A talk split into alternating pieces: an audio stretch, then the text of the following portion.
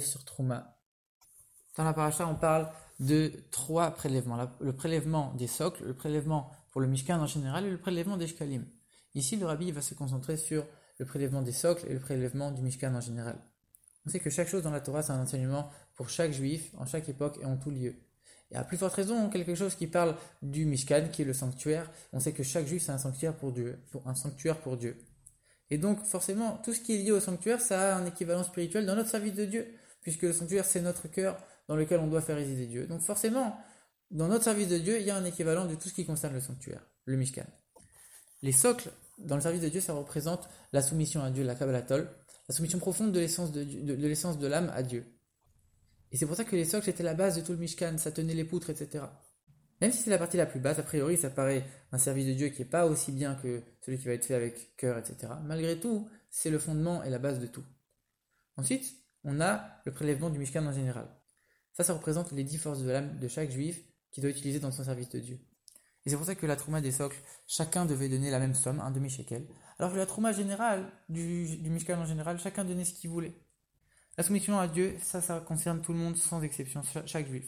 Alors que les dix forces profondes de l'âme, on, reconnaît que chacun a des forces différentes de son prochain. Malgré tout, on trouve quelque chose d'étonnant. C'est que l'être humain des socles, qui représente la soumission à Dieu, donc tout le monde, ça s'appliquait uniquement aux hommes de plus de 20 ans. Alors qu'on vient de dire que la soumission c'est pour tout le monde. De la même manière, la trauma générale, ça s'appliquait à tout le monde sans différence. Alors que comme on a dit, c'est les forces profondes de l'âme, donc il y en a certains qui sont plus hauts, et non, là on voit que c'est tout le monde sans différence. En vérité, le rabbi, pour répondre à ça, déjà, il explique c'est quoi l'emploi du temps d'un juif. Un juif, se lève le matin et récite le Modéani.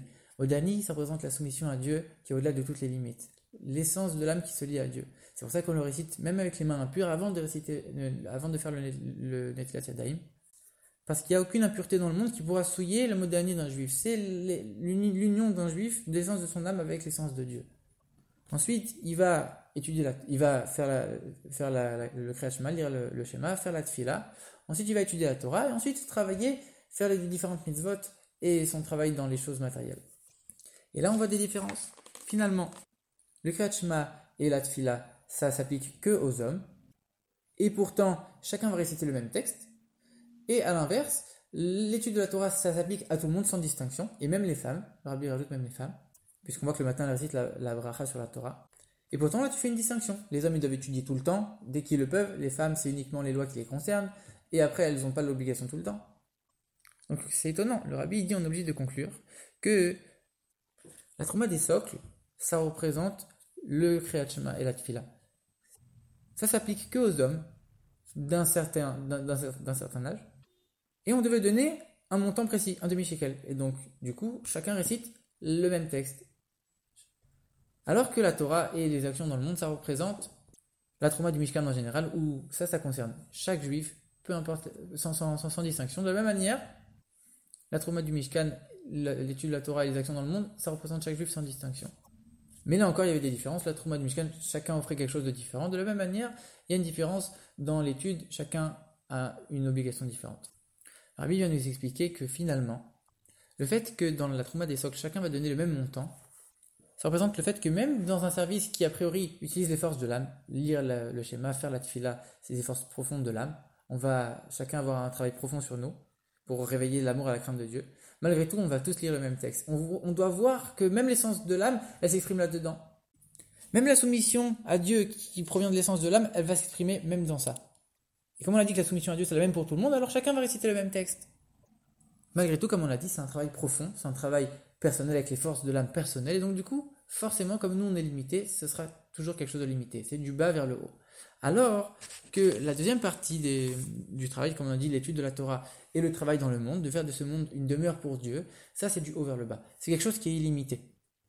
Et donc du coup, il n'y a pas de différence homme, femme ou enfant. Mais le rabbi rajoute même ça, c'était Nid Vatlev, on devait le faire avec un don du cœur, avec un sentiment dans le cœur, parce que finalement, même si c'est pas un effort profond comme la tfila et le, et c'est quelque chose qui vient du haut vers le bas, c'est un peu un coup de pouce de Dieu. Malgré tout, on doit quand même faire notre effort pour ressentir les choses et le vivre de manière profonde. Et dans le, dans le Mishkan, il y avait les deux. Seulement, il faut savoir que la majorité, l'essentiel, c'était le don du Mishkan en général. Donc, l'étude de la Torah et le travail dans le monde. Ça, c'est l'essentiel du travail. Mais il faut savoir que le premier, c'était le don des socles. l'essentiel, la base de tout, c'est la, soumission à Dieu, qui est représentée par le Kriyat Shema et la Tfila. Et c'est uniquement grâce à ceux qui vont faire le Shema et la Tfila que les autres pourront faire leur travail dans les choses matérielles comme il se doit. Et le Rabbi rajoute que le Modani le représentait par quoi? Par le fait que Moshe Rabbeinu, il a réuni tout le monde avant de dénoncer ces ordres de, la trauma du Mishkan, la trauma des, des, socles. A priori, il aurait pu réunir que les hommes, leur parler des socles, et ensuite tout le monde leur parler du Mishkan. Non. Moshe Rabbeinu, il a réuni tout le monde. Ça, ça représente le Modani. Chacun est, au même niveau. La soumission de, de l'âme d'un juif, elle est la même pour chaque juif. Et là-dessus, il n'y avait pas de différence. Et en faisant ça, Moshe Rabbeinu, il a réveillé l'âme de chacun la profondeur de l'âme de chacun.